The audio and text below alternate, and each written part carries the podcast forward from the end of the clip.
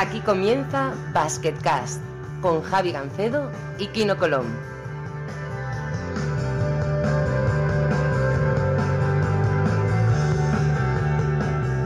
Hola a todos y bienvenidos al quinto programa de Basketcast. Eh, creo que hoy lo vamos a pasar bastante bien, ¿no, Kino?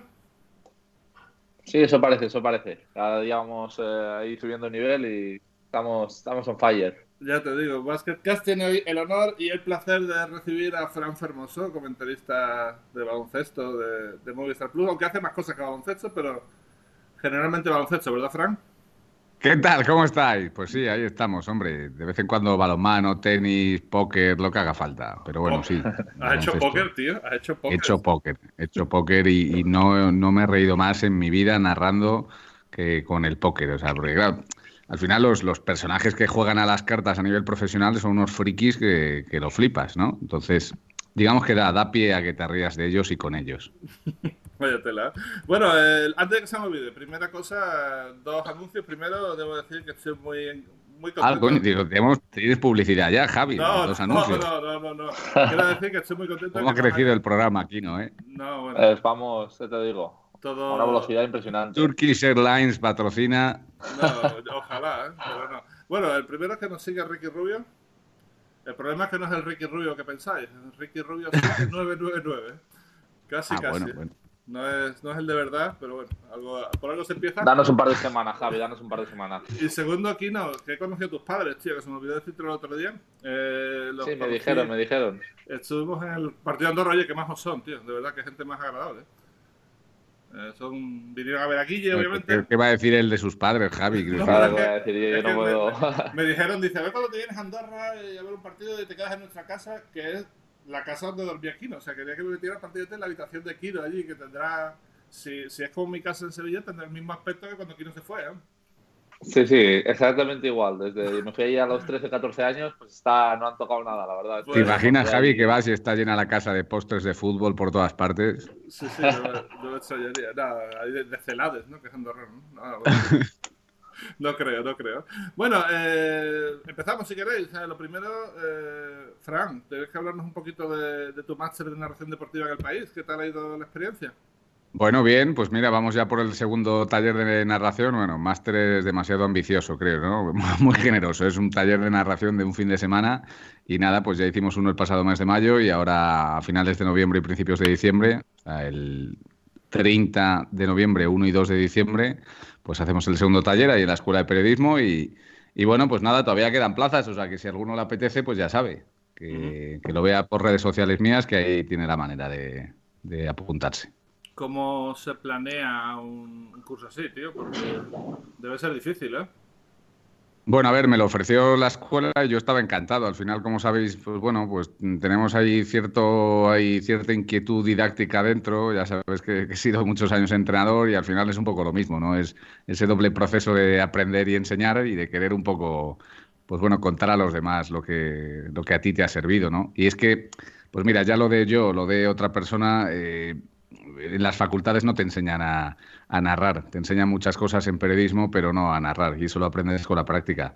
A mí me habría encantado poder ir a un curso de estos cuando yo estaba estudiando, pero pues, bueno, no tuve la oportunidad y, y, al final tienes que aprender sobre la marcha, es la experiencia de, la profesión, así que tanto este como otros cursos yo se los recomiendo a los alumnos. Kino, ¿tú te ves de comentarista técnico alguna vez? Porque yo creo que sí, lo harías muy bien, tío. A ver, me está gustando esto de ir eh, cada semana narrando un poquillo. Lo que pasa que no me veo yo con la soltura que tiene, por ejemplo, Fran ahí, que bueno, hacer el partido con una facilidad y te ríes bastante. Y entonces, eh, bueno, a mí me cuesta más. Yo creo que algo relacionado con el básquet sí que me gustaría hacer, pero bueno, nunca sabe por dónde puede ir tu vida, pero bueno, eh, me cuesta, me cuesta verme ahí. Oye, Kino, yo sí me veo con tu soltura en la cancha, sin embargo. Me han dicho que eres incluso bastante mejor, pero no lo digas por aquí, Turquía. Que el bueno soy yo. Vamos a dejarlo así. No, no, el tío, el tío le toca un poquito, eso hay que reconocerlo. Yo lo conozco desde hace mil años a, a Frank. Soy un Bruce Bowen, eres Lo que- mi. Eh, lo que me he quedado con las ganas de hacer y espero que lo haga algún día es narrar un partido contigo. Yo ya he hecho mucho de comentarista técnico, lo que pasa es que hace muchos años que no, que no me llaman. Pero muchas veces esto tiene que ver con, sobre todo los, los partidos de selecciones, que son los que yo hacía, eh, tiene que ver con estar en el sitio correcto y conocer a la persona correcta más que más que gente válida. Gente válida hay mucha, pero gente que esté disponible justo en el momento y en la ciudad que toca, pues no hay tanta, ¿no? Nada, Javi, porque tú no quieres. Pero ¿a quién no conoces tú del baloncesto? Si, si conoces a todos. Tienes hilos por todos lados, tienes hilos por todos lados, no mientas, no nos mientas. Ya, no, pero no, pero bueno. El caso es que algún día a ver si hacemos un partido. Hablaré con Carnicero y a ver si. Habla con quien haga falta. Te paso el teléfono del señor Movistar. Le llamas directamente y, tienes mi aprobación. A ver qué tal. Bueno, pero eso. El caso es que. Mm, no sé cómo decirlo, pero. El tema de comentaristas, pues bastante polémico, ¿no? Hay mucha gente que tiene fobias, tiene Tú creo que te encuentras más gente a favor que en contra, ¿no? Pero, pero igual tienes compañeros que no, ¿no? Bueno, aprendí hace mucho tiempo que no tienes que darle a las redes sociales más que el valor justo, ¿no? Ni para lo bueno ni para lo malo, ni, ni hacer tampoco muchísimo caso a los Fran, eres un crack, eres el más grande, ni al pues como leí una vez, ojalá amanezcas muerto, Fran Fermoso, mañana por la mañana. Quiero decir que al final, esa fue la. Es que me, impactó, ¿no? Porque la leí y acababa de empezar yo a narrar y de repente por la mañana lees eso y dices, oiga, a ver si voy a tener a un tío hay mucho, de mi casa esperándome ahí con, con, un machete. Y luego te das cuenta que es que, bueno, pues que para bueno, para lo bueno y para lo malo, pues Twitter es una ventana desde el anonimato y, bueno, pues tiene estas cosas. Pero evidentemente me quedo con las cosas buenas antes que con las malas de Twitter, ¿eh? Mm, ¿De dónde sacas tanta expresión, tío? Por ejemplo, lo de Carglass, tío, ¿cómo se te ocurrió? Hombre, es que hay muchas pedradas por ahí, Javi, ¿eh? algo había que inventarse. Hay muchas pedradas y no valía con decir, bueno, no ha estado fino, tal. Hombre, menuda roca, Javi. Menudas piedras, madre mía. Sí, es terrorífico. Todo el mundo tira piedras, Kino, ¿no? Supongo que cuando, sobre todo los bases, cuando tenéis el reloj eh, sí, cuando te la tienes, el, tienes, el balón en las manos, o le largas el marrón a alguien o, te la comes, ¿no? Sí, solemos ser los, los, protagonistas en que te la den con dos o tres segundos y contra el pívot ahí te tengas que tirar una, una mandarina. Y bueno, pues alguna airball, alguna pedradita cae de vez en cuando, pero ya cuando la metes, entonces sales a todos lados.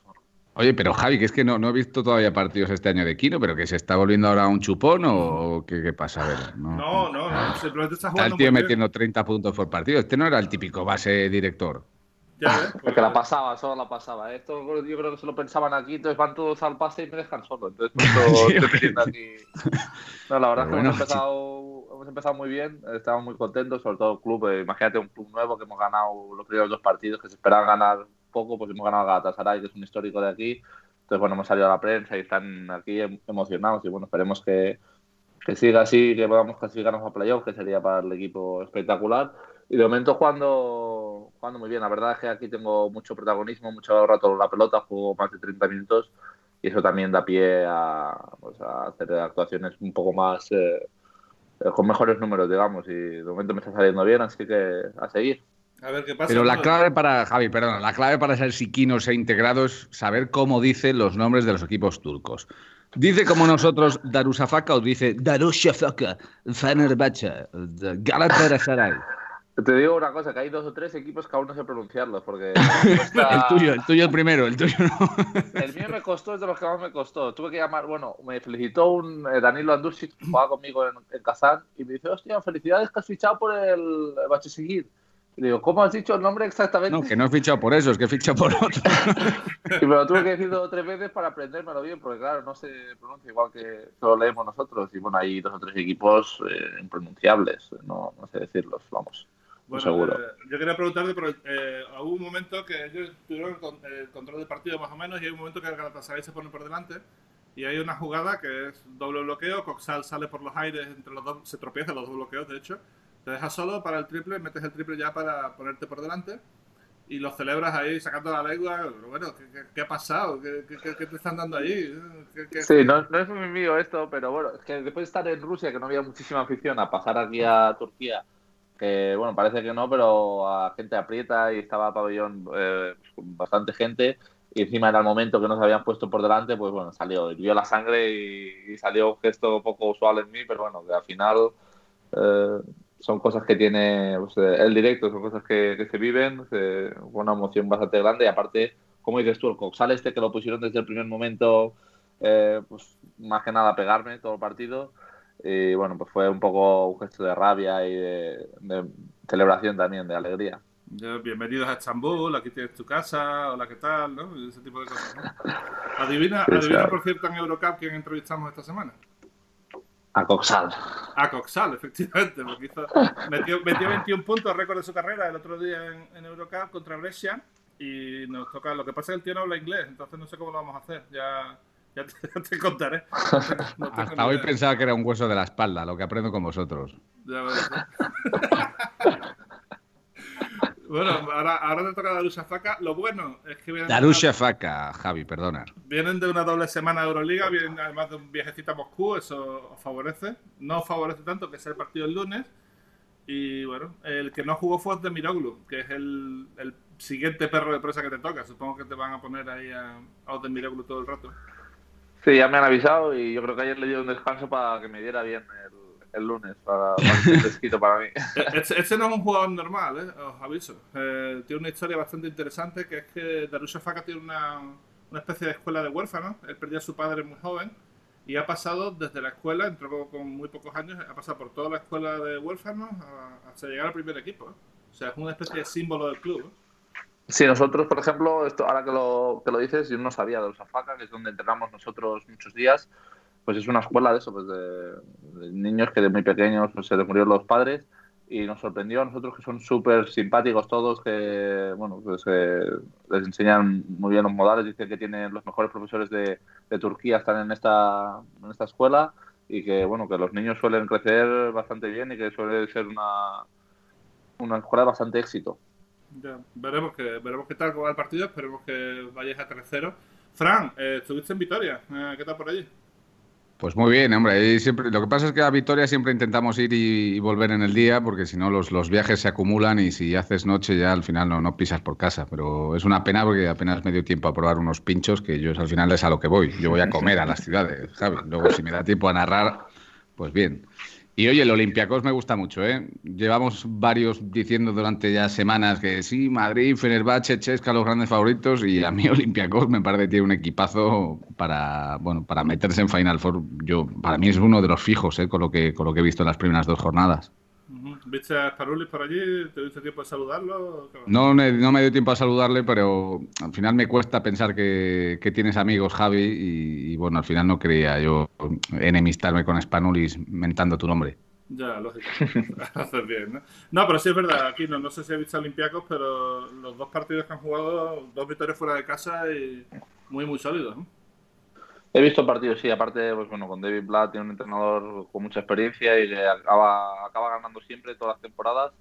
Eh, ya lo vimos el año pasado con Daros Faca y bueno, este año tiene yo creo jugadores muy inteligentes o gente con mucho oficio y esa combinación también con el físico que tienen, que bueno, siempre caracteriza a los Olympiacos, les va a hacer peligrosos. Yo, pues, uno de los cinco favoritos para meterse en, en Final Four, seguro, pasa que hay una lucha bastante, bastante dura allí.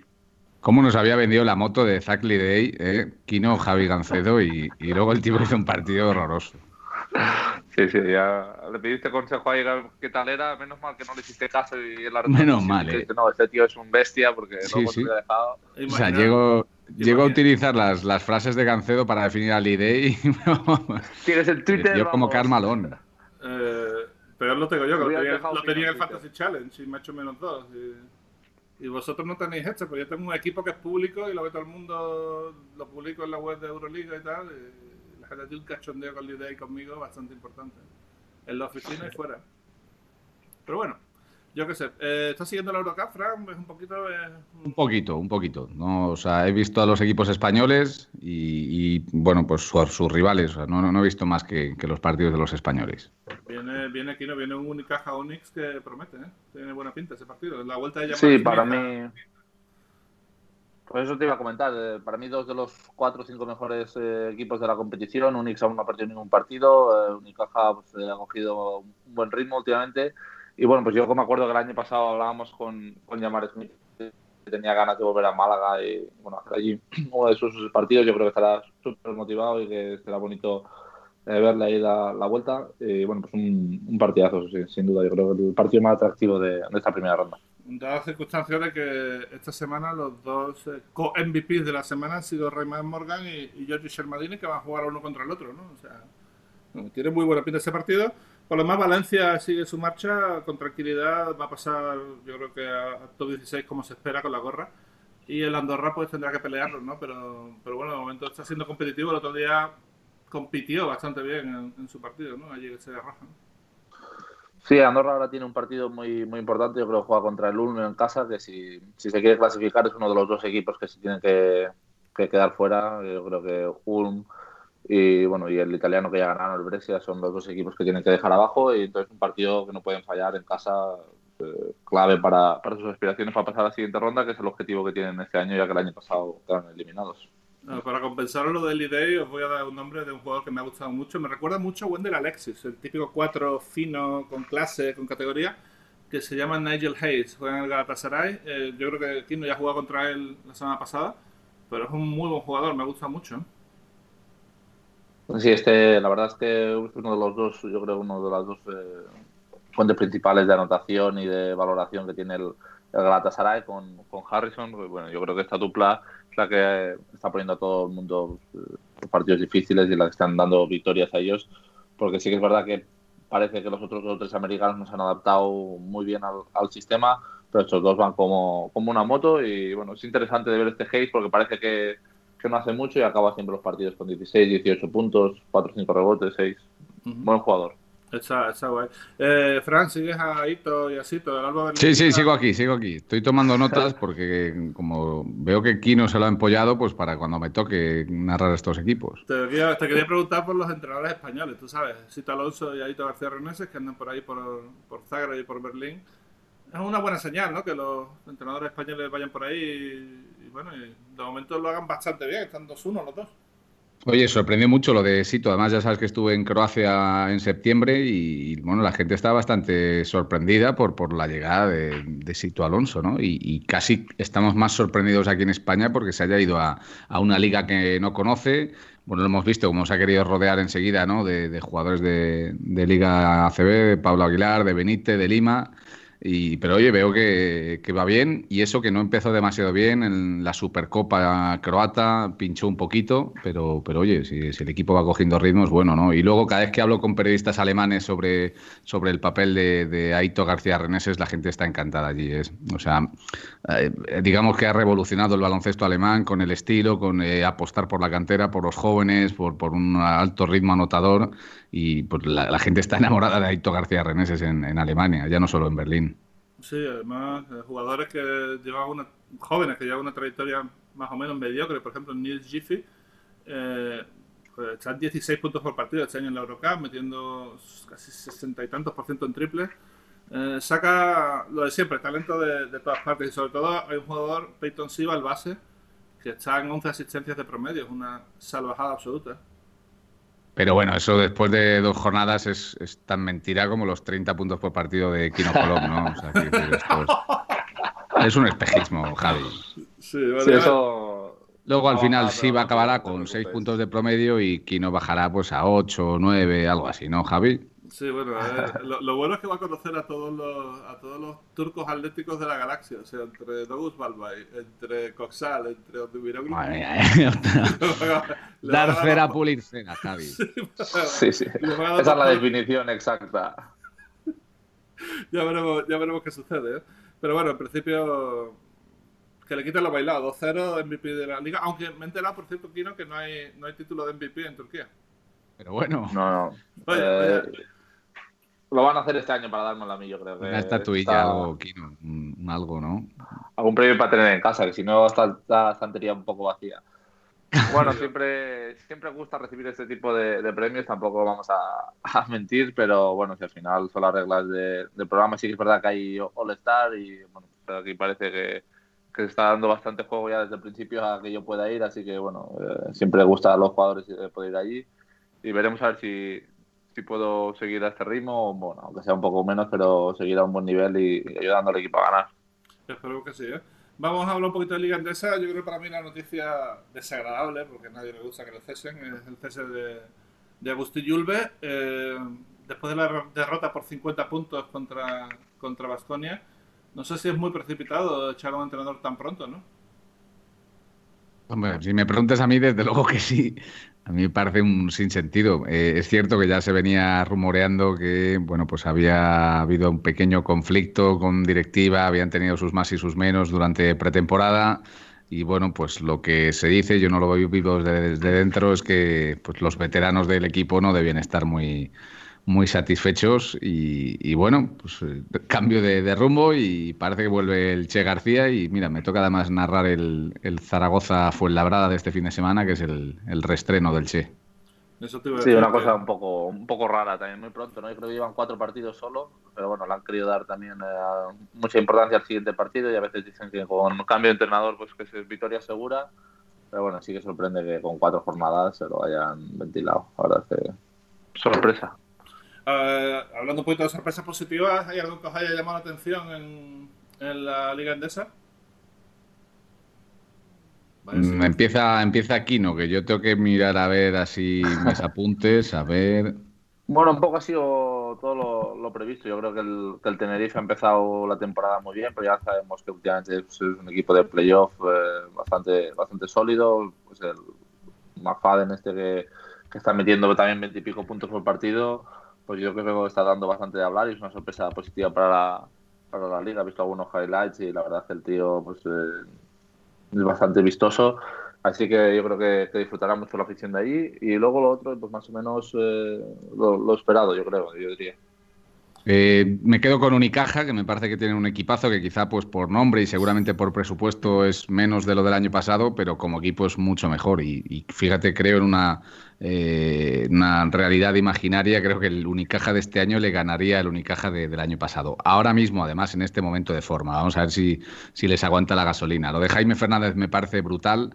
Lo comentaba el otro día en Twitter. Eh, no puede ser que este jugador en dos años haya pasado de ser suplente en el Estudiantes a ser el sustituto de Ned en, el Unicaja. Es, es apostar por jugadores de talento que además son, son de la casa, son eh, nacionales y oye, pues nos alegramos mucho por él.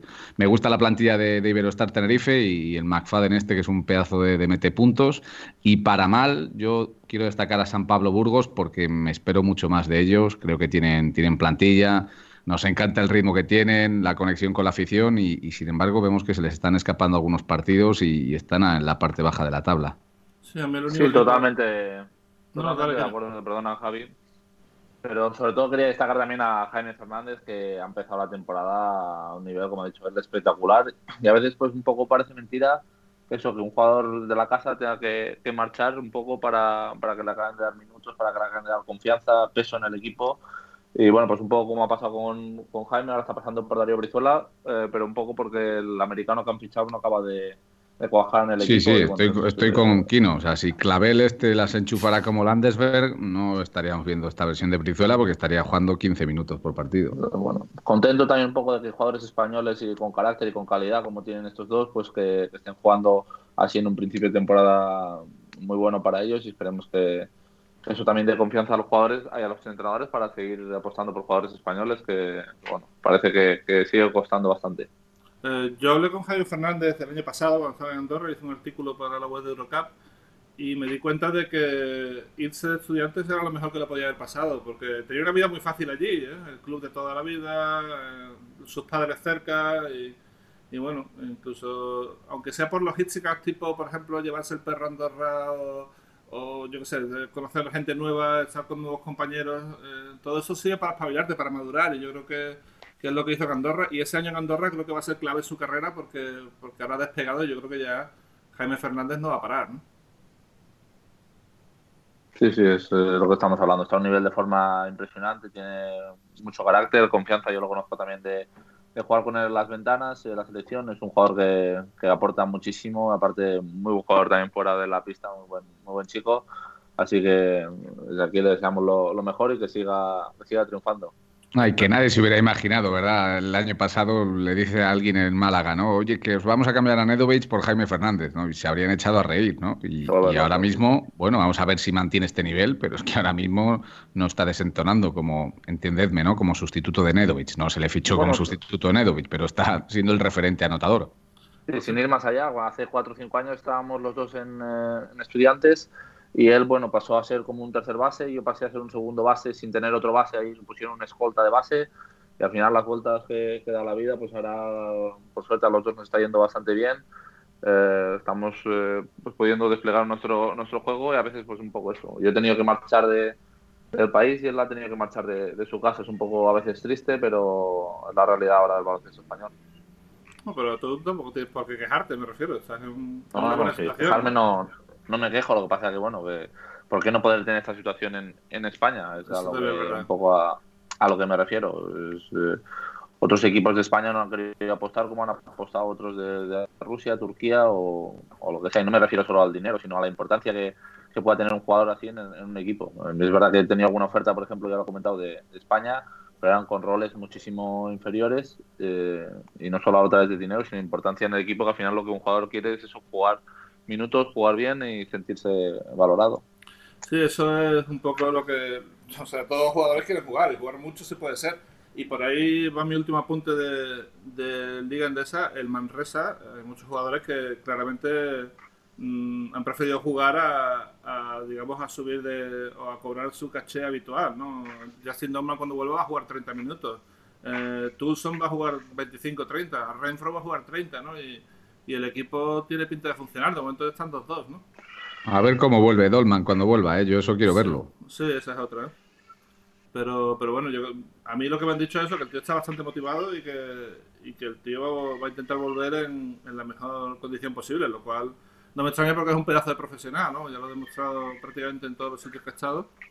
Veremos sí, aparte es un jugador que, que, juega mucho por calidad, él por calidad soluciona muchas, eh, muchas posiciones, muchas... Eh mucho parte de su juego va por el talento que él tiene para leer la, la defensa, para tirar. Entonces yo creo que, bueno, que esté físicamente un poco al 60-70%, él les puede dar muchísimas alegrías al, al, Manresa, que bueno, que es otro equipo, que aunque es verdad que tiene tres o cuatro figuras así muy grandes, luego es verdad que tiene bastantes españoles, como Álvaro Muñoz, Pedro Tomás, eh, pues jugando bastantes minutos y minutos importantes. Mm. Bueno, bueno, si queréis terminamos con unas cuantas preguntas y ya, y ya lo dejamos. Aparte de una pregunta que he hecho yo, que es de aquí os gustaría ver a Basket Cast y nos han dicho de todo. Hasta un, hay un tío que nos ha dicho que le gustaría que trajéramos a Gary Neal, lo cual me he quedado ya a cuadro. podría ser podría ser muy bizarro. Eh, ha habido varias preguntas. La primera es de Theobald Phillips, que es un muy buen seguidor de Basket Cast, nos retuitea y nos da mucha bola y nos dice, eh, una pregunta para Fran, nos dice que le gustaría saber cómo prepara un narrador un partido para que salga como si estuviera improvisando y también que cómo se maneja la ruptura de la cuarta pared en televisión, las posibilidades de interacción con espectadores, eh, retos y problemas en un directo. Bueno, el, yo sí que intento tener bastante interacción con el espectador. Creo que, pues mira, Twitter nos abre esa ventana y hay que darle voz al espectador y para corregirte también, ¿no? Ayer, por ejemplo, pues olvidé que, que Dejan Radonjic no estaba el año pasado en el Estrella Roja y fue un espectador el que me corrigió y me dijo, no, no, que es que era hace dos años cuando estaba en el Estrella Roja. Y eso se agradece, ¿no? Y bueno, pues cualquier sugerencia es, es bienvenida. Y lo otro, al final, pues tú tienes una, una base de, preparación, tus, opiniones, tus anotaciones sobre jugadores, sobre equipos, sobre sistemas, sobre lo que sea, sobre las trayectorias, pero al final el, partido siempre te sorprende. Entonces, si, si, si, te apasiona este deporte y te dejas sorprender por el baloncesto, por lo que ves, al final va a tener ese aroma de espontaneidad que es, es real, ¿no? No hay nada peor que que forzar la pasión, forzar la sorpresa y forzar la espontaneidad, la naturalidad, porque no, no, no engañas a nadie. Bueno, lo bueno del deporte en directo es eso, que no, no, hay dos partidos iguales. Puedes ver cosas que no has visto en, en meses, ¿no? Depende de, depende de lo que pase. ¿no? Bueno, pues eso, eso es lo que pasa, que el, el, el directo el directo te engancha, ¿no? ya sea en radio, ya sea en, televisión. Así que bueno, claro que hay una preparación detrás, pero bueno, pues tú te dejas, te dejas fluir, ¿no? Y, y de ahí que no tengas preparados los comentarios, las expresiones que vas a utilizar o, o, no, lo que vas a decir, ¿no? Hay una mínima escaleta, guion en los partidos de NBA porque tenemos los tiempos muertos, ¿no? Y, y ahí sí que tienes más o menos, pues mira, el primer tiempo muerto eh, le sacaré al comentarista esta conversación, este debate, ¿no? Este tema pero en, luego en los partidos de Euroliga y de ACB no, ahí ni siquiera hay un mínimo guion. Ya está bien. Aquí una pregunta para, para Kino, te pregunta Javi, dice, no soy yo, es otra persona. Eh, ¿Te acuerdas de un torneo amistoso en Alcázar de San Juan con España Junior, con Claver como estrella, Match con de MVP y Marianovic, también por allí muy torpes, decía? Sí, bueno, Marjanovic ahora que está, que está de moda, porque ayer bueno, se vio una foto que hace un mate y se queda colgado el tío con los pies en el suelo, tocando los pies en el suelo. Eh, la verdad es que fue, yo creo que debuté allí por, por esa época en la selección española y bueno, Víctor Claver era uno de los mejores jugadores de, de Europa sin, sin, ningún tipo de duda y luego pues, al final acabó siendo campeona de, del mundo eh, Serbia el año siguiente con Match como estrella y Rajulica, que ahora está en, en China. Y bueno, pues es verdad que, que Marjanovic estaba por ahí, pero no jugaba mucho. Es verdad que estaba bastante torpe, yo creo que le costaba correr, coordinar. Y quién lo diría ahora que está pues, en, en, los Clippers eh, jugando bien. Yo creo que leí que era el, el pivot con mejor eh, media de puntos por minuto jugados o algo así. O sea, una, Soy muy de Marianovic, yo, y ya lo decía el año pasado, para mí, tengo que revisar este año, ¿eh? para mí el año pasado Marcin Gortat era el peor pivot titular, el peor 5 titular con minutos de titular, es decir, más de 25 minutos de toda la NBA, y es el que está por delante de él. A mí me das elegir entre los dos y me quedo con Marianovic, que sí entiendo que te determina mucho tu manera de jugar atrás y adelante, pero yo soy muy de Bobby Marianovic. Manos como gazas, Javi. No, el problema de Marianovic sabemos todos cuál es, que es la defensa, pero en ataque es una máquina. En, cuando el último año en el Serie Roja, que fue el primer quinteto de Euroliga y casi casi MVP, eh, era impresionante. O sea, una, un nivel de dominio como no se ha visto en, Euro, en, Euroliga, yo creo que nunca, ¿no? O sea, pero, pero, no era suficiente porque tampoco tenía, digamos, los jugadores adecuados alrededor, pero él sí que sí que estuvo bien. Y luego en defensa hombre, eh, digamos que era fácil detectar sus debilidades, ¿no? Oye, Javi, ¿por qué has filtrado y has eliminado las preguntas que han llegado de mi etapa como jugador? Ah, porque, en fin, no, no hace falta hacer sufrir a la audiencia con... No, vale, no lo he entendido. Tú sí que tenías la, la tarjeta platino de Carglass, tío. No sí, yo la tenía, sí, sí. Uno, uno, uno, siempre reconoce a sus iguales, tío. En fin, Habrá no, que hacer una pachanguilla entonces para demostrar eso, ¿no? Uh, sí, cuando queráis. Unos, así, unos kebabs y una pachanga allí en Estambul, ¿sabes? O sea, ya, ya, a mí, el problema es a mío, mi principal problema como baloncesto. Pollo cordero, Javi. Mi, mi principal problema ahora es que es más fácil saltarme que rodearme. Entonces, chuco. Pero bueno. Bueno, vamos a hacer la última pregunta. Eh, Jordi Broncano eh, nos dice, o le dice a Fran, o le pregunta a Fran Fermoso, eh, ¿cuál es el sitio más raro donde te han puesto a narrar y cuál es el nombre más difícil que te ha tocado decir? Uh, un nombre difícil, no sé, que hay, hay algunos, ¿eh? El nombre de mi equipo, venga. Eh, sí, bueno, me lo toca aprender. Es como el Bakchemir o algo así, ¿no? Como, como es. Bakchesehir, bueno, estoy, estoy cerca.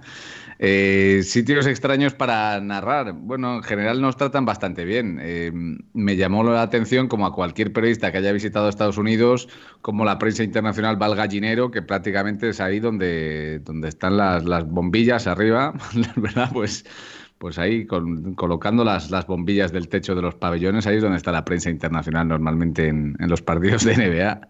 Pero bueno, luego al final vas ahí bajando un poquito, ¿no? y logrando unas mejores posiciones. Pero, pero es una auténtica faena, ¿eh? Ir como periodista internacional y desde arriba, desde el gallinero, casi con prismáticos, ver el juego. Ya, con las palomas, sí, es difícil. Y nombre difícil, pues no sé. Hombre, a mí siempre me viene a la cabeza el de Skittish Billy, que era jugador que estuvo en el, en el antiguo Caja San Fernando, georgiano, eh, que también estuvo en los Denver Nuggets. Vaya bluff, eh, Javi. Uf. Ese que fue 5 del draft, Denver Nuggets, si no Dime, recuerdo Yo jugué, yo jugué Dímelo. con él, no sé si medio año o un año. Estuve a compartir vestuario con él. Joder, ¿Y qué tal, Kino? Era muy buen chico, era muy buen chico. Lo que pasa que. Era, era simpático, ¿no?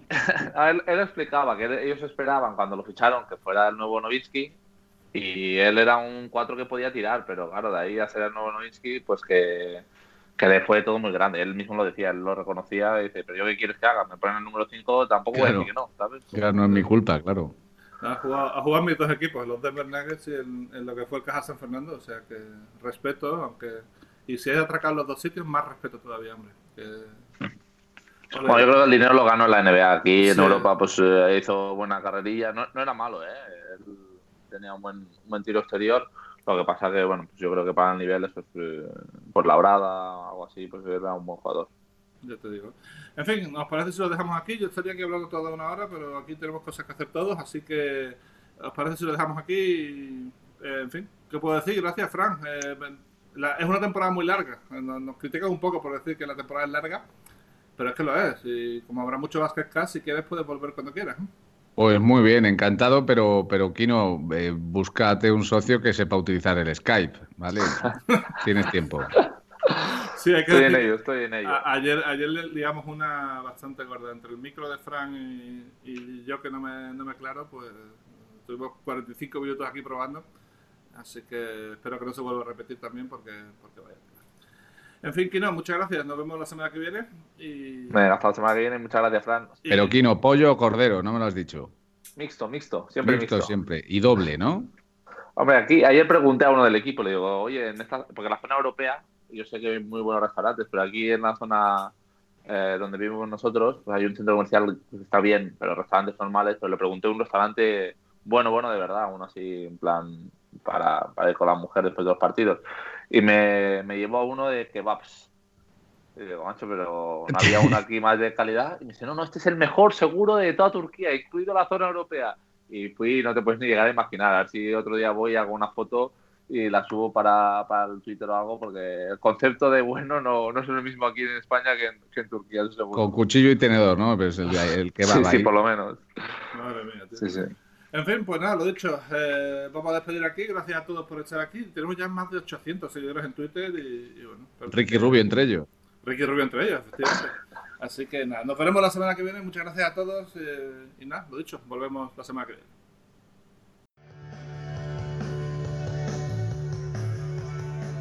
Hasta aquí Basket Cash con Javi Gancedo y Kino Colombo.